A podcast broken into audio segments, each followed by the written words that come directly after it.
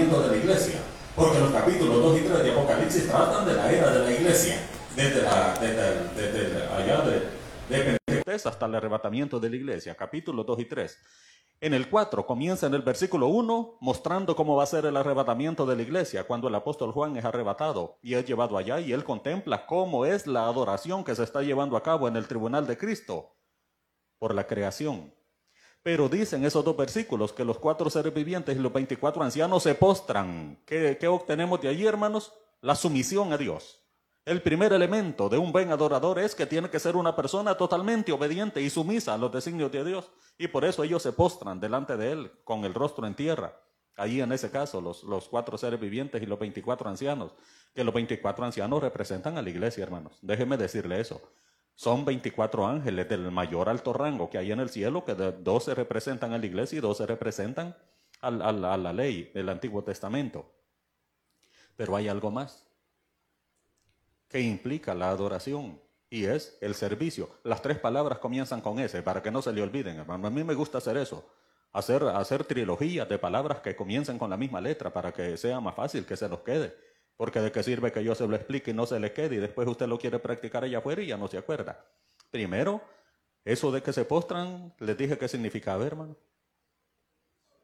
Sumisión, someterse a Dios. Luego, servicio. Por eso es que dice que las coronas que tienen las tiran a sus pies. Eso lo que implica es adorar a través del servicio.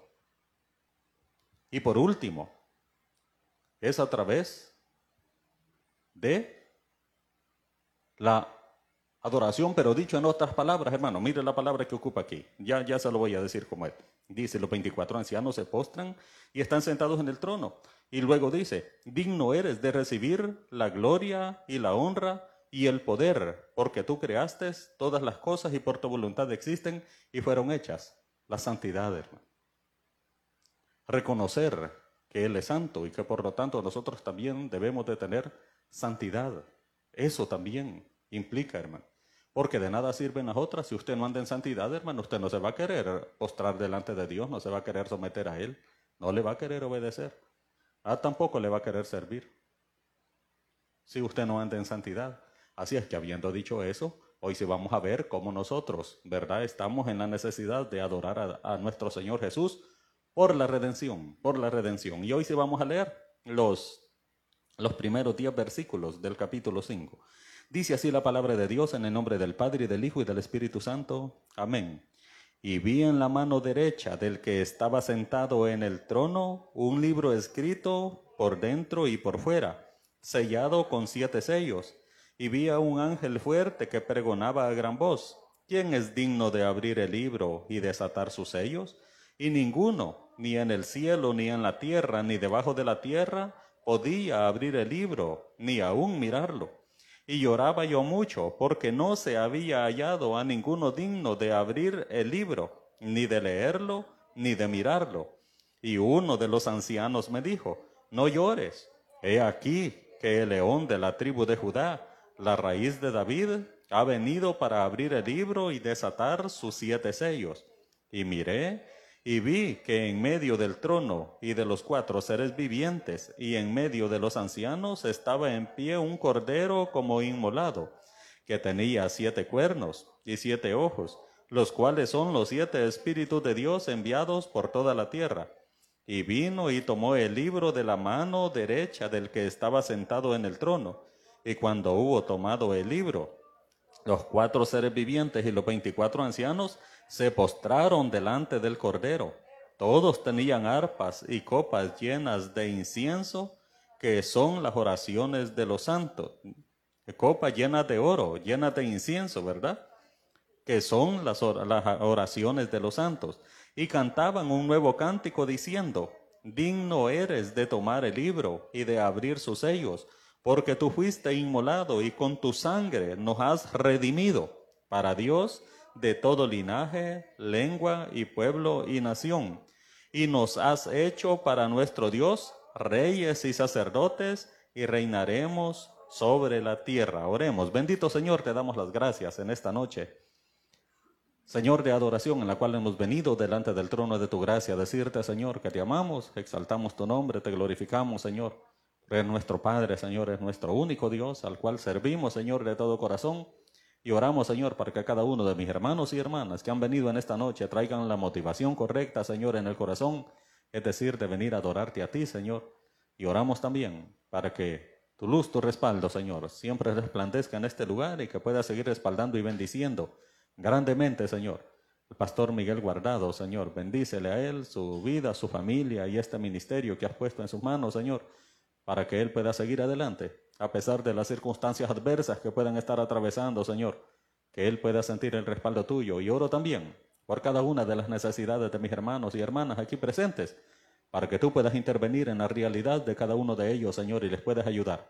Dedicamos, Señor, este tiempo a continuación para aprender, Señor, cómo te tenemos que adorar, porque un día derramaste tu sangre para convertirnos en sacerdotes de tu reino aquí en esta tierra. Gracias por el amor inmenso que tienes por nosotros, Señor. Bendice a cada uno de todos aquellos que vienen en camino también y tráelos rápido a este lugar para que también ellos crezcan en tu conocimiento. En el nombre de Cristo Jesús. Amén y amén. Pueden Pueden sentarse, hermanos.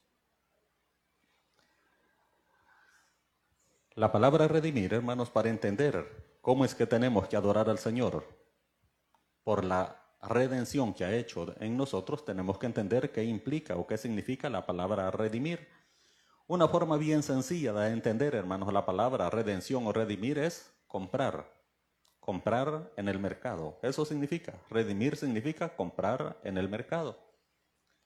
¿Qué implica entonces eso, hermanos? Ah, eso implica mucho, porque eso fue lo que hizo nuestro Señor Jesús en la cruz cuando, cuando fue clavado, hermanos, y Él entregó su espíritu allí en la cruz. La redención implica que cuando yo he perdido algo, entonces yo tengo que hacer un esfuerzo extraordinario para volver a recomprar eso que he perdido. Y el hombre estaba perdido. En el huerto del Edén, hermanos, el hombre se perdió. ¿verdad? Por el engaño de Satanás a la mujer y la mujer engañó al hombre, entonces la raza humana se perdió. Tenía que haber alguien que tuviera la disposición de recomprar eso que se había perdido. ¿Verdad? Por eso es que él sale diciéndole a Saqueo que había venido, ¿a qué dijo, hermanos? A buscar y a salvar lo que se había perdido. Lo que se había perdido realmente, hermanos, era el pueblo de Israel, porque Jesús venía por el pueblo de Israel, él no venía por la iglesia, hermano, él no venía por la iglesia, él es judío y venía por el pueblo judío. Pero gloria a Dios, hermanos, que recibió rechazamiento de parte de ellos y por eso en el plan eterno de Dios ya estaba de que al recibir el rechazamiento Jesús en su primera venida por los israelitas, iba a aparecer un pueblo que iba a ser tomado de entre los gentiles, un pueblo nuevo para su nombre. Eso hasta fue considerado en el capítulo 15 de Hechos en el concilio de Jerusalén. Así se le conoce a ese, a ese evento. Pues entonces, hermanos, él venía porque quería comprar aquello que se había perdido y lo quería comprar a precio de sangre. Toda la redención está relacionada con la muerte de nuestro Señor Jesús en la cruz. Hay un versículo, hermanos, que a mí me gusta que, que, usted lo lea. Mire lo que dice en Primero de, Primera de Corintios 6.20. Y, si, y si, si, no, si no lo, lo va a buscar, no se preocupe, yo se lo leo. Mire cómo dice Primera de Corintios capítulo 6, versículo 20. Porque habéis sido comprados por precio Glorificad pues a Dios en vuestro cuerpo y en vuestro espíritu, los cuales son de Dios. Nosotros hemos sido comprados por precio, por precio de sangre. Eso es redención. ¿Qué implica esto, hermanos? Ponga atención. Implica haber sido perdonado, justificado, santificado, bendecido, liberado, adoptado y reconciliado. Se lo vuelvo a leer implica el haber sido comprado por precio por la sangre de Jesús, hermanos, por lo cual nosotros tenemos que adorarlo porque Él hizo ese sacrificio en esa redención, a través de la cual nosotros fuimos perdonados, justificados, santificados, bendecidos, liberados, adoptados y reconciliados. Eso es lo que operó ahí. Entonces, hermanos, ¿cuáles van a ser los principios? Vamos a estudiar tres principios rápidamente en este pasaje que acabamos de leer. Número uno, versículo 1 del capítulo 5, en el pasaje en que estamos. Regrese al, capítulo 5 de, de, de Apocalipsis. Mire cómo dice, y vi en la mano derecha del que estaba sentado en el trono un libro escrito por dentro y por fuera, sellado con siete sellos. ¿Cuál es el primer principio, hermanos, que está ahí? Es que la heredad, la herencia es importante. Ese es el primer principio. La herencia es importante. Yo sé que usted no ve ninguna herencia ahorita allí, pero ya va a ver que hay una herencia que es importante. Y nosotros tenemos, hermanos, que adorar a nuestro Señor Jesús, porque Él ha dejado una heredad que es importante para nosotros. En el Antiguo Testamento, hermanos, para que se llevara a cabo la redención, habían tres propósitos, hermanos. Habían tres propósitos en ese aspecto de redimir, y eso se llevaba a cabo entre las personas. ¿Cómo, ¿Cómo, es que se llevan a, cabo esos tres propósitos, hermanos? Número uno, era para recuperar la dignidad. Solo se lo voy a hacer explicadito, hermanos, porque ahí le voy a dar los, los versículos para que usted los lea después, porque si vamos buscando los versículos no salimos con el tiempo. Muy bien, el primer propósito de la redención en el Antiguo Testamento era recuperar la dignidad. ¿La dignidad de quién, hermanos? La dignidad de un hombre que había muerto la dignidad de un hombre que había muerto. Esto es así. En la época de Moisés, hermanos, había una ley que se llamaba la ley del levirato. Ese levirato lo que implicaba era de que cuando un hombre moría estando casado y no dejaba herederos, no dejaba hijos, entonces esa mujer, la viuda, tenía que casarse con el pariente más cercano, es decir, con el hermano más cercano que le seguía en edad a ese que había fallecido. Entonces venía este y la redimía. ¿Pero con qué propósito? Con el propósito de tener descendencia, con el propósito de dejar un heredero. Porque al tener un hijo con ese nuevo hombre con el que se había casado, esta mujer, al primer hijo varón que tuvieran, estaban obligados a ponerle el nombre del que había fallecido. ¿Para qué? Para dejar la huella en su nombre, para darle dignidad, porque de eso se trataba. Por eso es que Onán, yo no sé si se acuerda usted de un hombre que se llama Onán, que a él le tocó redimir a una mujer y se casó con ella. Pero como a él no le gustaba, no quería tener hijos con esa mujer, cuando la ley del levirato sí le obligaba a que debía tener hijos con esa mujer, entonces venía él y lo que hacía era que ejercía masturbación y él vertía en tierra, dice la Biblia literalmente, hermano. Y eso le, le, cayó mal al Señor, fue abominación delante de él y por eso lo mató. Eso se le conoce como onanismo al, al, que practica ese tipo de cosas. Entonces tenía que tener un hijo con ese nuevo, y si ese también se moría sin dejar hijos, así tenía que casarse con otro pariente cercano y con otro y con otro. Y usted conoce la historia de los saduceos, aquellos que no creían en la resurrección y que en una ocasión nuestro Señor Jesús estaba disertando y ellos para probarle le preguntan, una mujer se casó con uno, se le murió, se casó con el hermano de este, también se le murió. Y eran siete hermanos. Y se casó con los siete. Los siete se murieron y cuando ella resucite, burlándose de la resurrección porque era una secta política que no creía en la resurrección, ¿De quién va a ser? Y él les dijo, no, no va a ser de ninguno porque va a tener cuerpo espiritual glorificado similar al de los ángeles. No se van a dar en casamiento ahí en el cielo. Ah, pues de eso estaba hablando. Eso quiere decir que el primer propósito de la redención en la heredad que está dejando Jesús para nosotros es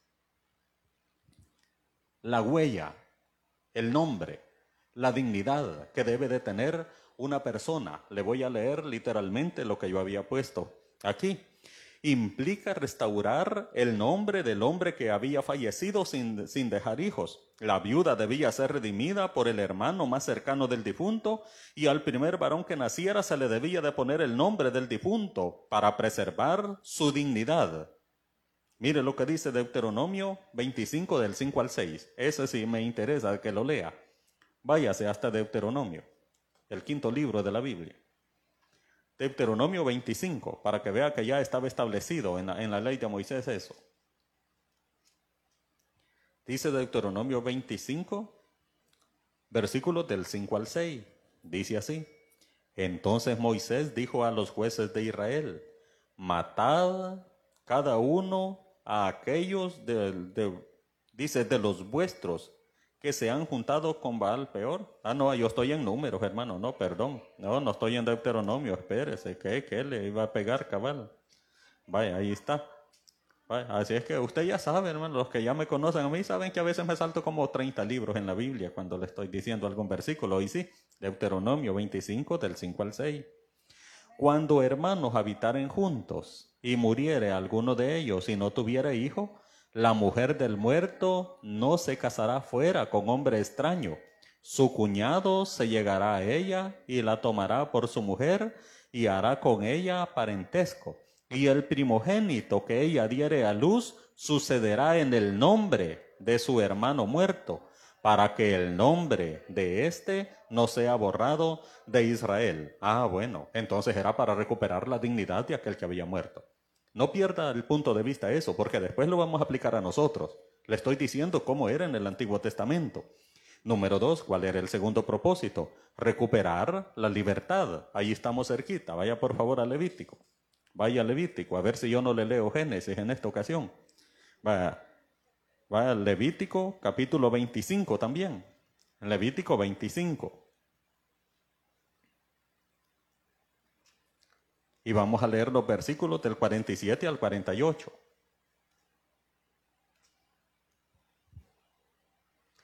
Era para recuperar la libertad. Si alguien, esto era así, mi hermano, si alguien no podía pagar las deudas, porque no habían bancos, entonces no podía ir a prestar a una persona para pagarle la deuda a otro, porque no había dinero para comenzar. No era a través del dinero que se manejaban los negocios, sino que era a través del intercambio de animales o de los bienes, de los cereales que, ellos cultivaban. Principalmente los animales tenían mucho valor. Entonces, cuando alguien tenía una deuda que no podía pagar, se tenía que ofrecer como esclavo para pagar con trabajo esa deuda que tenía. Pues eso también es parte de la heredad, hermanos. La heredad es importante, saber en qué consiste, dice el versículo 47 y 48. Si el forastero o el extranjero que está contigo se enriqueciere, y tu hermano que está junto a él empobreciere, y se vendiere al forastero o extranjero que está contigo, o a alguno de la familia del extranjero, después que se hubiese vendido, podrá ser rescatado. Ahí está la palabra, podrá ser rescatado. Uno de sus hermanos lo rescatará. Eso quiere decir que el hermano cercano, el pariente cercano podía pagar el rescate, podía pagar la deuda con animales o con, granos básicos, con lo que tuviera, y podía rescatar, podría, podía sacar de la esclavitud en que estaba a aquel que se había ofrecido como esclavo, voluntario para pagar una deuda, desde luego. Y un tercer propósito en esa heredad que es importante es recuperar la seguridad. Mire allí mismo en Levítico 25, pero hoy vamos a ver los versículos del 23 al 25. Ahorita no le está hallando sentido seguramente usted, hermano, ya le va a hallar el sentido, ya va a ver. Porque estamos hablando de adoración y según usted iba a caer en trance yo aquí, vea, como, porque algunos creen que eso es adorar, ¿verdad? Comenzar a cerrar los ojos y caer en un trance, no, no, no, no, no, no, eso no es adorar. Ya le dije que adorar implica sumisión, implica servicio, implica santidad también, hermanos. Eh, tiene mucho que ver con eso. Mire lo que dice Levítico 25 del 23 hasta el 25.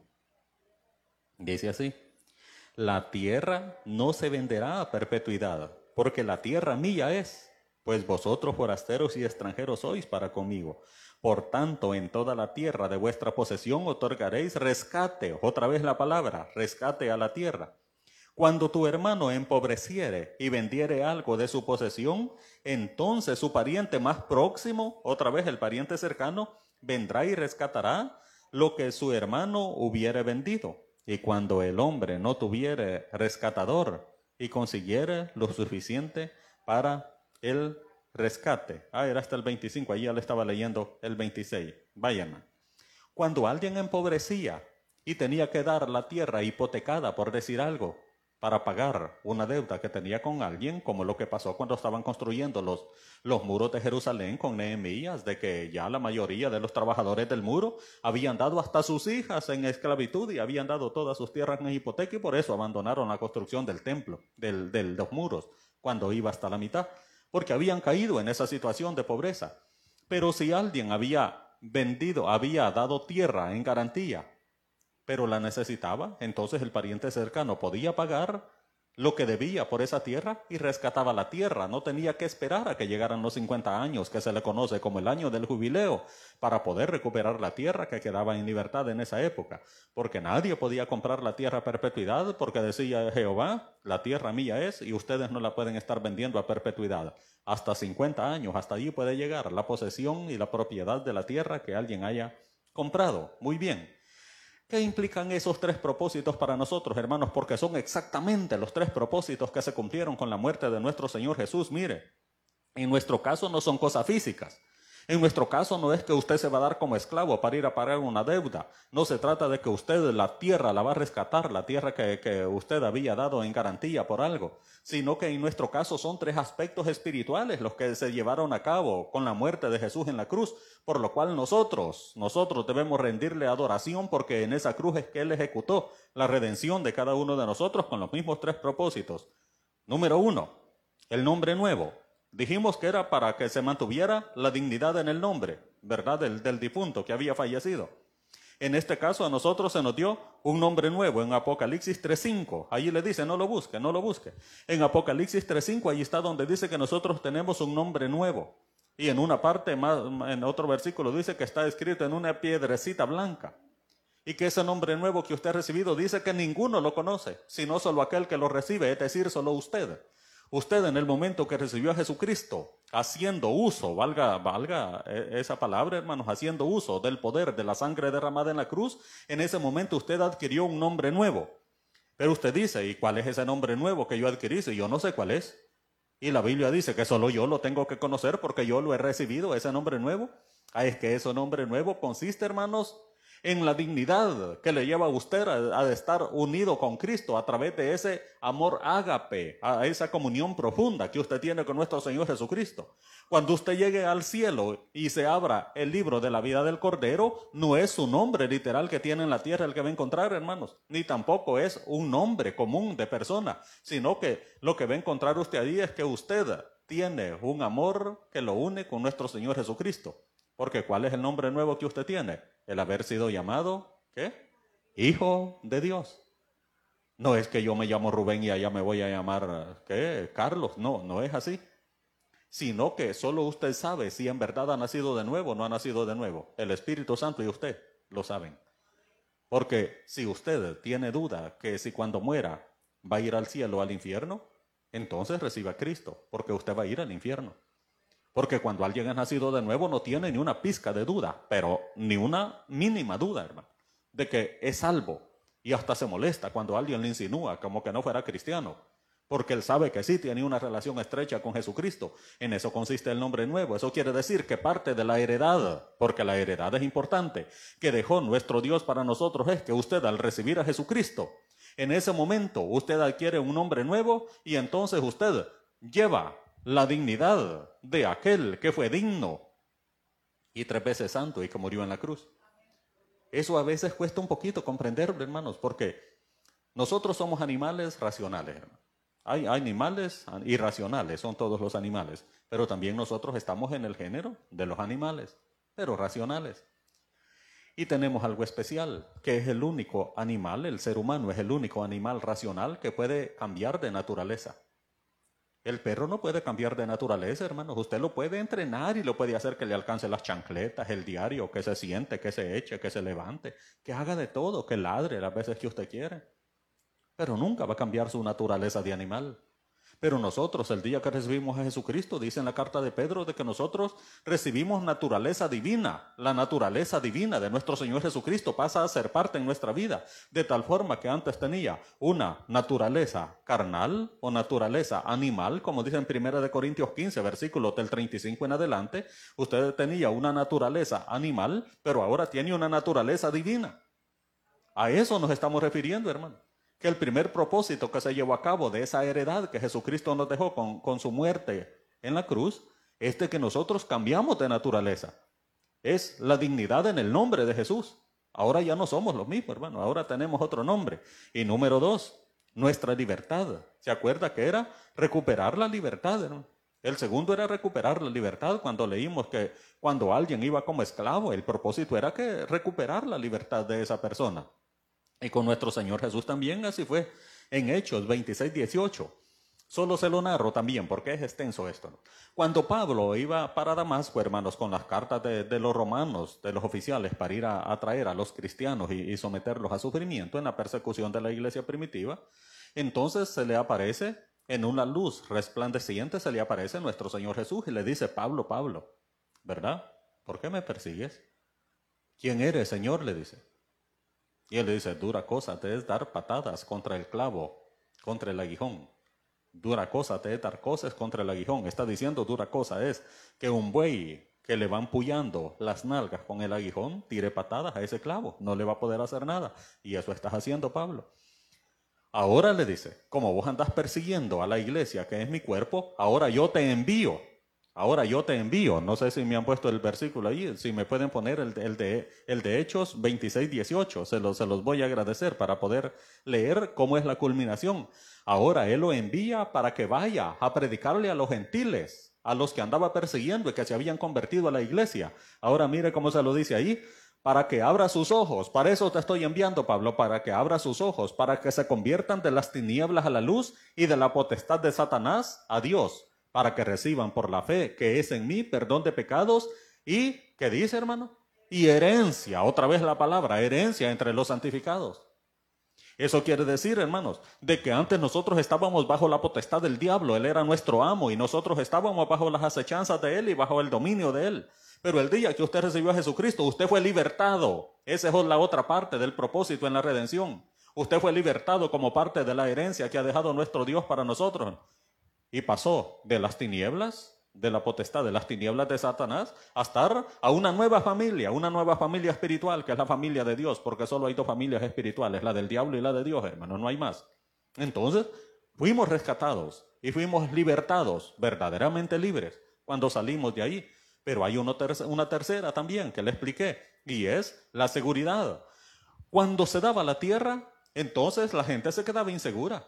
¿O usted se siente seguro? Usted que está alquilando para vivir, ¿se siente seguro en esa casa que alquila? Sí, dice usted, porque es, la, de mi mamá la casa. más inseguro se debería de sentir. Porque entre los familiares es cuando más se achacan y se tiran en la cara un montón de cosas. Cuando alguien no tiene la propiedad permanente de algo, siempre está con aquella inseguridad, hermano. Le digo eso porque yo anduve alquilando en una época y siempre con inseguridad. Una de dos, o lo llegan a correr diciéndole que, que le van a alquilar a otra gente, o le llegan a subir el precio del canon de arrendamiento. Y usted no quiere hacer ninguna de las dos cosas. Y se hace el gato bravo, al dueño del mesón le sale bravo y le pone que no sé qué, que ya te voy a ir a denunciar a un juzgado de inquilinato y medio lo calma, pero usted se queda en incertidumbre se queda con inseguridad. Y ese es el tercer propósito de la redención como heredad que nos dejó nuestro Dios a través de la muerte de Jesús en la cruz, que es que nos da seguridad, nos da una seguridad. Mire cómo dice, Primera de Pedro, capítulo 1, versículo del 3 al 5. Ya vi que lo están poniendo en la pantalla, hermanos, mucho más práctico que lo leamos ahí, ¿verdad? Que yo le lea otros versículos de otros libros que no son, ¿verdad? Así es que vamos a ver lo que dice Primera de Pedro, capítulo 1, versículo del 3 al 5. Ya vamos a esperar que, que nos ayuden poniéndolo. Ahí está. Bendito el Dios y Padre de nuestro Señor Jesucristo, que según su grande misericordia nos hizo renacer. Usted ya había nacido del vientre de su mamá, el viejo hombre.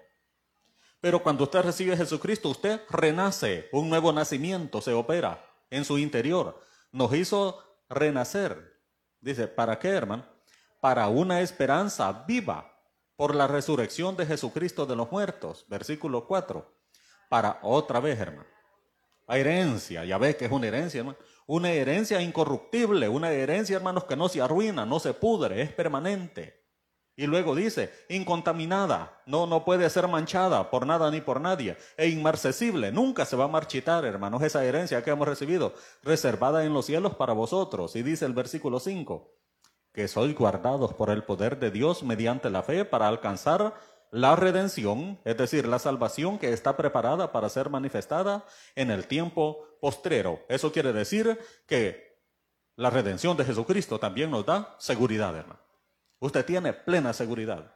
Que pase lo que pase en esta tierra, usted el día que fallezca, hermanos, físicamente en esta tierra, usted va a ir a estar disfrutando de esa herencia incorruptible, incontaminada e inmarcesible, para siempre. Ya solo eso sería motivo suficiente para que nosotros lo adoráramos, por esa redención que ha operado en nuestra vida, la muerte de nuestro Señor Jesús. Pero hay otro punto. Este libro, en el mismo versículo 1 que estamos en Apocalipsis 5, este libro o rollo sellado implica el título de propiedad de la tierra. Antiguamente, hermanos, para hacer la venta de algo, se hacía en escrituras normales. Pero cuando se hacía un testamento, se hacía en un rollo, en un pergamino, que se escribía al frente y al reverso. En los otros documentos no, se escribía solo al frente. Usted enrollaba el pergamino y por fuera no se veía nada, se veía la parte en blanco. Pero cuando era un testamento se escribía por dentro y por fuera. Y cuando era compraventa también, solo esos dos documentos eran los que facultaba la ley para que se escribiera en el rollo por dentro y por fuera. Pues bien, en este caso, hermanos, implica las dos cosas.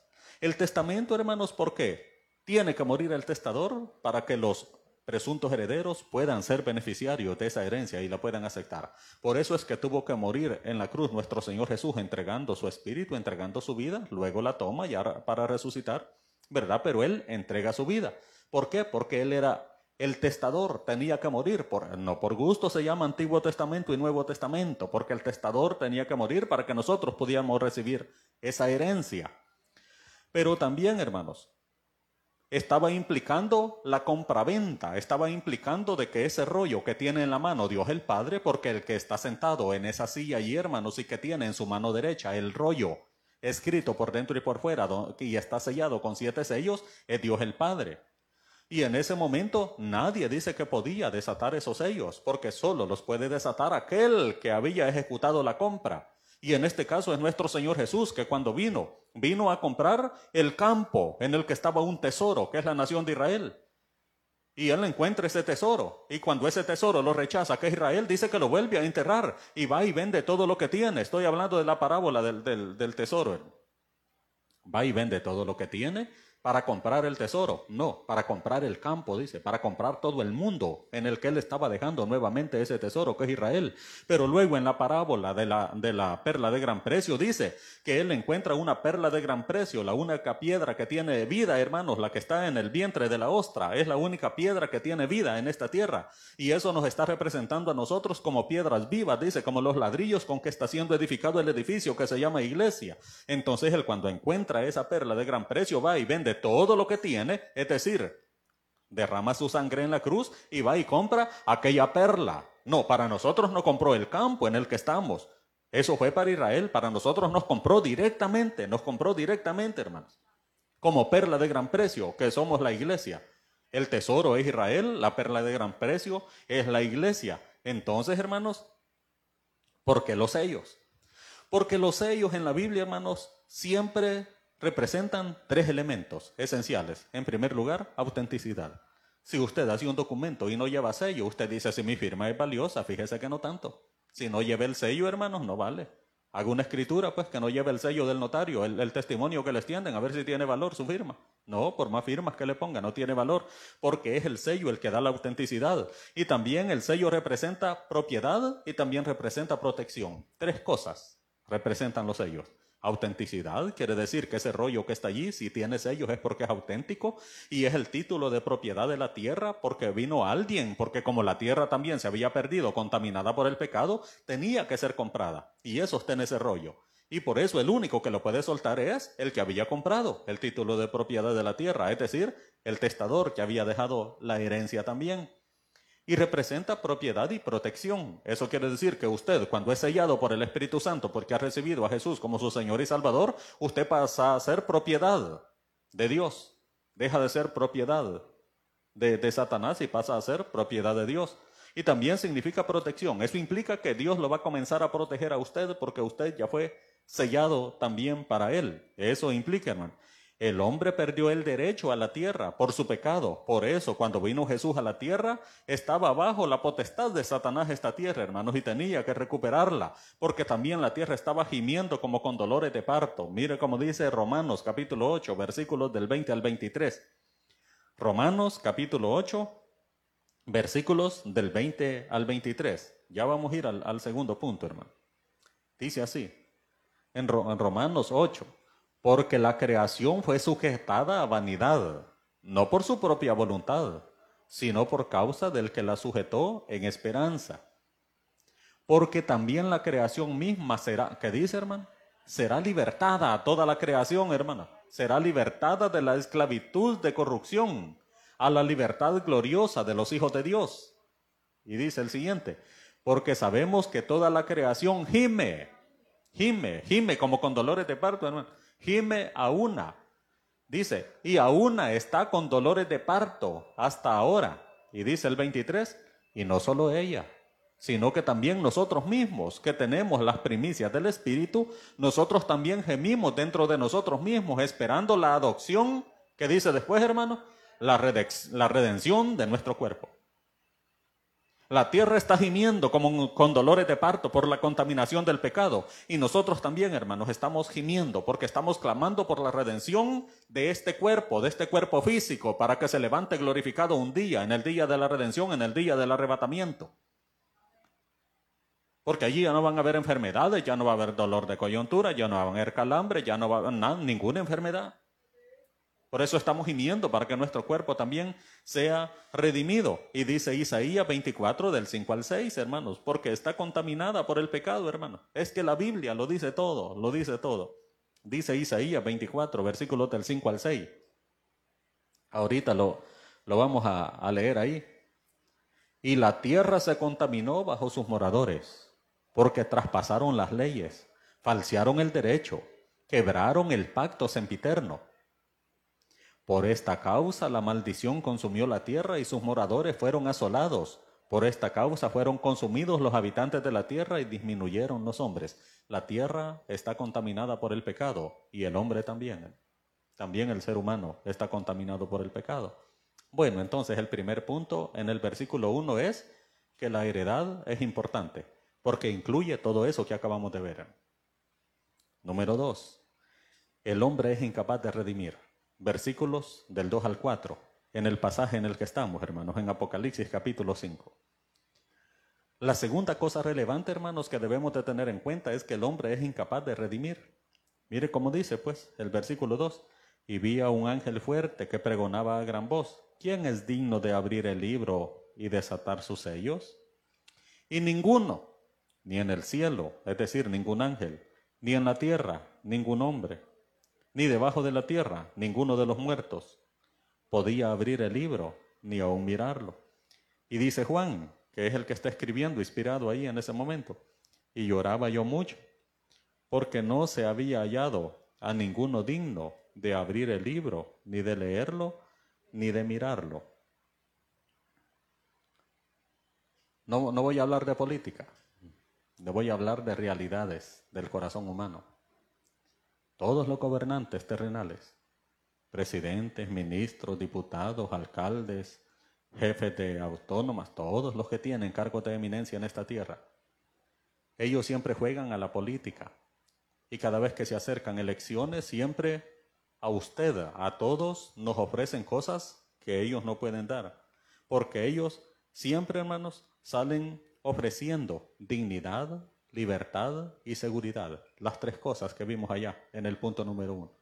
Siempre dicen que van a dignificar al pueblo porque le van a ayudar, porque le van a asistir. Está bien, hermano. Está bien. Dicen que le van a dar libertad. Pues sí, pero ¿qué tipo de libertad, hermano?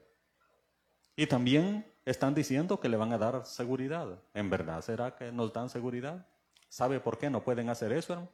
Porque esos son rasgos, esos son atributos que solo Jesús los puede hacer. Ningún ser humano los puede hacer. Porque pertenecen a la redención. Esos tres aspectos, la dignidad, la libertad y la seguridad, pertenecen a la redención y la redención, el único que la puede ejecutar es Jesucristo. Gloria a Dios, hermano. Denle, un buen aplauso.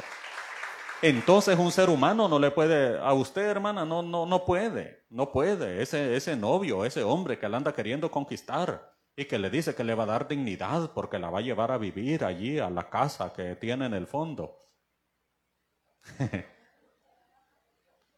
y que le va a dar libertad. A los tres meses usted se da cuenta que no le va a dar libertad. Y dice que le va a dar seguridad. Y es oyendo un, un medio ruidito en el techo y él la manda a usted para que salga a ver qué es.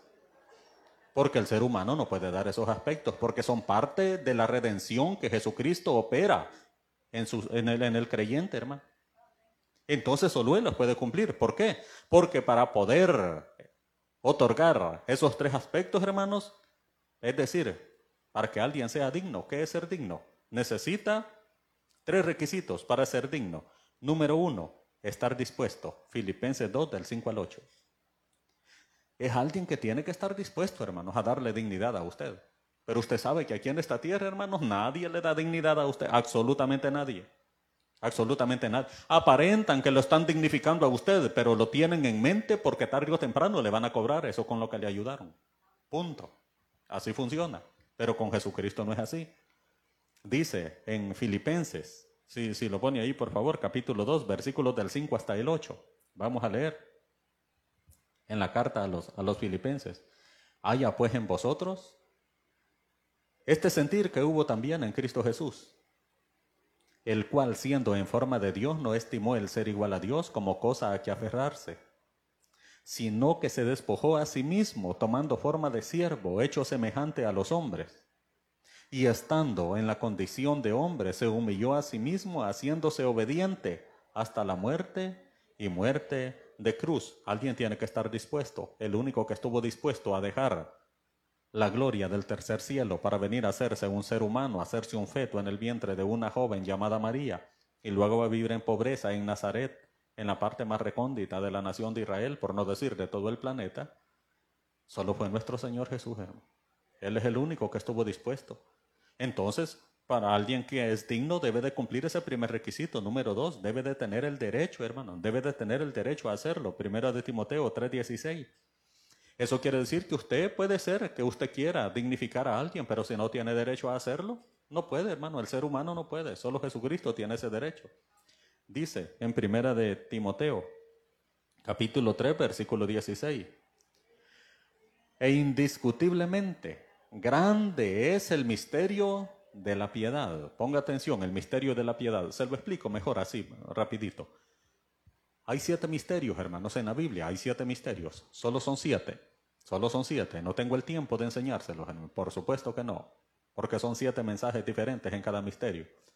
Pero el primero de todos esos siete misterios es el misterio de la piedad, que implica la encarnación de Jesús, que el Dios se convirtió en hombre ese es el misterio de la piedad. Dice que grande es este misterio de que Dios, estando, Jesús estando en forma de Dios, Él vino y se hizo ser humano. Dice el misterio de la piedad. Dios fue manifestado en carne. Vaya, ya ve que ese es el misterio de la piedad. Después está el otro, que es el misterio de Cristo en vosotros, la esperanza de gloria, cuando usted recibía a Jesucristo. El otro es la iglesia, el otro es eh, el endurecimiento de Israel, el otro es el anticristo, el otro es el, Babilonia la grande, la madre de las rameras de la tierra. Son siete misterios en total. Pero dice allí, indiscutiblemente grande es el misterio de la piedad. Dios fue manifestado en carne, justificado en el Espíritu, visto de los ángeles, predicado a los gentiles, que éramos nosotros, hermanos, antes de recibir a Cristo, éramos gentiles, creído en el mundo, recibido arriba en gloria, cuando Él ascendió allá diez días antes de la fiesta de Pentecostés, cuarenta días después de su resurrección, Él fue recibido en gloria, cuando regresó al tercer cielo de donde vino en su primera venida. Eso significa, hermanos, que Él tiene el derecho. ¿Por qué? Porque ya se lo ganó. Él es el único que tiene derecho de redimir, hermano. Ningún ser humano tiene la capacidad de redimir. Eso que le quede claro, solo hay un redentor. Ningún ser humano. El Padre no redime, el Espíritu Santo no redime, Jesucristo redime. Entienda eso, hermano. Porque son un solo Dios, en tres personas diferentes, la misma esencia, pero con roles distintos. El Padre elige, el Espíritu Santo redarguye de pecado, pero el que redime, el que perdona pecado, solo es Jesucristo, es el único redentor. Gloria a Dios, hermano. Ya solo eso también es suficiente para que nosotros le adoráramos por la redención que ha operado en nosotros, hermanos. Ninguno podía, ninguno podía, ninguno fue, fue hallado digno, hermanos. Ni Moisés, ni Noé, ni nadie, nadie puede, nadie. Número tres, para ir terminando. Versículos del 5 al 7. Vamos a ver si alcanzamos a llegar hasta el 7 en el pasaje original en el que estamos. Jesús nos redimió por su gracia. Eso nunca se le olvide, que todo es por gracia, hermano. Jesús no le debe nada a usted, absolutamente nada. Nosotros le debemos absolutamente todo a Él, pero Él a nosotros no nos debe absolutamente nada. Él no tiene él, no tiene la necesidad de que usted se reúna en este lugar para adorarlo, hermano. Usted tiene la necesidad de reunirse para adorarlo a Él. Usted es el que lo necesita. Él no. Él no, hermano. No, para nada. Para nada. Hombre, yo hasta le hacía manera de broma, pero algo bravo al mismo tiempo. Fíjese que a un alumno, y, como lástima que hoy no son presenciales las clases, hermano, sino que resulta que son virtuales y allí virtual no, o sea, me cuesta a mí pegar unos restregoncitos allí cuando es virtual. Pero me sale diciendo un alumno que me dijo, mire pastor, me dijo, yo no sé si usted sabía, pero Jesús es un fracasado. Ya solo eso era para, para indignarse, hermanos, esas palabras. ¿Por qué, hermano? Le dije. Porque en su primera venida no pudo hacer nada, me lo agarraron y lo metieron en una cruz y lo mataron. Le dije yo, Jesús no es ningún fracasado, él solo estaba en sumisión al Padre porque venía venido a cumplir la voluntad del Padre, no a cumplir los caprichos de ningún ser humano, él vino para agradar al Padre. Y por haber cumplido con lo que le agradaba al Padre, nos vimos beneficiados nosotros, esa es otra cosa. Pero yo hasta le digo, mire hermano, Jesús no es ningún fracasado. Él solo vino a cumplir el plan eterno que ya estaba preestablecido desde antes de la fundación del mundo. Tan es así, le dije yo, que él solo chasquearía los dedos así como Thanos y lo hace polvo a usted en este momento. ¿Ah? Los que han visto la película ya saben a qué me estoy refiriendo. Y ya no volvió a decir nada, fíjese como que entendió, le cayó la peseta quizás, pero como que es algo controversial esa persona, porque otros maestros me han dicho que lo mismo se les pone allí a decir un montón de cosas fuera de orden. Pero el punto es, hermanos, que vemos algunos de nosotros que tenemos la misma idea, que creemos que Jesús está a nuestro servicio y a nuestra disposición. No, Señor. No, Él no es su sirviente, hermano. Él es su amo. Él es su amo.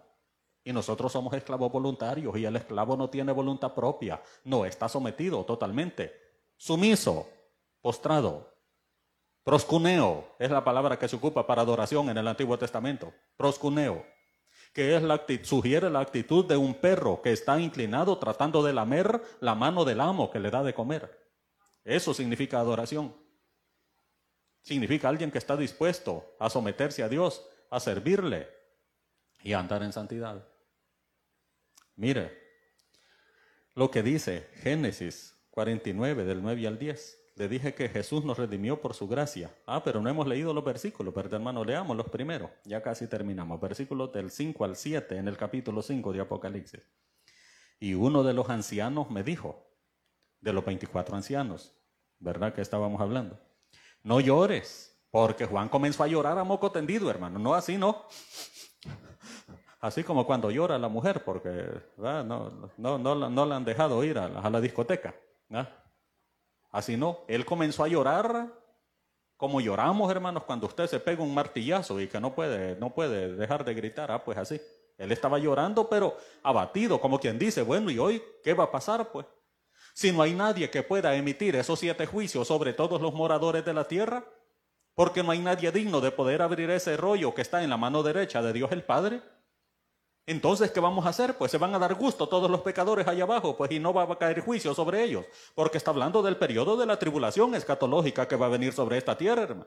No está hablando del periodo de nosotros, está hablando de lo que va a suceder después del arrebatamiento de nosotros como iglesia. Y dice en el, en el, en el versículo 5, después del punto y seguido, he aquí que el león de la tribu de Judá, la raíz de David, ha vencido para abrir el libro y desatar sus siete sellos. ¿Quién es ese, hermano? Sea aquí el león de la tribu de Judá. Eso se lo dice Génesis capítulo 49, versículos del 9 al 10. Desde allí estaba ya, hermano, las profecías mesiánicas. La primera es allá en Génesis 3.15, pero aquí, en el 49, del 9 al 10, otra vez vuelve a aparecer una profecía acerca de nuestro Señor Jesús, que iba a venir a esta tierra. Cachorro de león, ¿Qué había sucedido aquí? Jacob, cuando estaba a punto de morir, llama a sus doce hijos, porque tuvo doce hijos varones, las doce tribus de Israel, y tuvo una hija que se llamó Dina, pero ella no era considerada como tribu por ser hembra, solo los varones. Llama a los doce hijos y les dice, les voy a profetizar lo que va a ser en el futuro. Y comienza a decirles de uno en uno. Y en este caso le toca el turno a Judá y le dice, cachorro de león, Judá, de la presa subiste, hijo mío se encorvó, se echó como león, así como león viejo. ¿Quién lo despertará? Hoy mire lo que dice el 10, hermano. no será quitado el cetro de Judá, ni el legislador de entre sus pies, hasta que venga Silo, y a él se congregarán los pueblos. Esa palabra Silo significa renuevo, es uno de los títulos de nuestro Señor Jesucristo. Y le está diciendo, esa región que se va a llamar Judá, hijo, le estaba diciendo Jacob, no va a decaer el cetro bajo el opresor que era el imperio romano en la época que vino Jesús. No va a dejar de tener ese poderillo, el cetro, la región de Judá o la tribu de Judá, hasta que aparezca el renuevo, hasta que aparezca Jesús, hasta que venga el que es la raíz de David. Mire cómo lo dice. Hoy se llama a entender lo que dice. He aquí el león de la tribu de Judá, la raíz de David. ¿Por qué? Porque Jesús es hijo de David, ¿verdad? Que sí, es descendiente. En la línea sanguínea aparece Jesús después de David, pero al mismo tiempo Jesús es la raíz de David, porque Jesús es antes que David, porque Él es Dios. Entonces David viene de Jesús, pero al mismo tiempo Jesús viene de David. Por eso dice que es la raíz de David, es el renuevo y es la raíz. David se renueva porque aparece Jesucristo como uno de sus descendientes, pero también al mismo tiempo Jesús es el que hizo a David, es el que lo creó. Así es que se está entendiendo eso allí. Pues bien, hermanos, la raíz de David, eso lo pueden contar en Isaías 11.1 y en Apocalipsis 22.16. No vamos a ir a verlo eso. Pero dice que era un cordero como inmolado. Mire lo que dice. El versículo 6. Y miré y vi en medio del trono. Aquí está hablando, hermanos, del tribunal de Cristo. Aquí no está hablando del juicio del gran trono blanco, está hablando del tribunal de Cristo, donde vamos a ir nosotros para que ahí veamos cuáles son las obras que hicimos y que van a recibir recompensa y cuáles van a sufrir pérdida. En ese momento están ahí. Dice, y miré, y aquí en medio del trono y de los cuatro seres vivientes y en medio de los ancianos estaba en pie un cordero como inmolado. Un cordero con C mayúscula, Jesús. Dice como inmolado, como que le habían dado muerte. ¿Por qué no dice un cordero inmolado?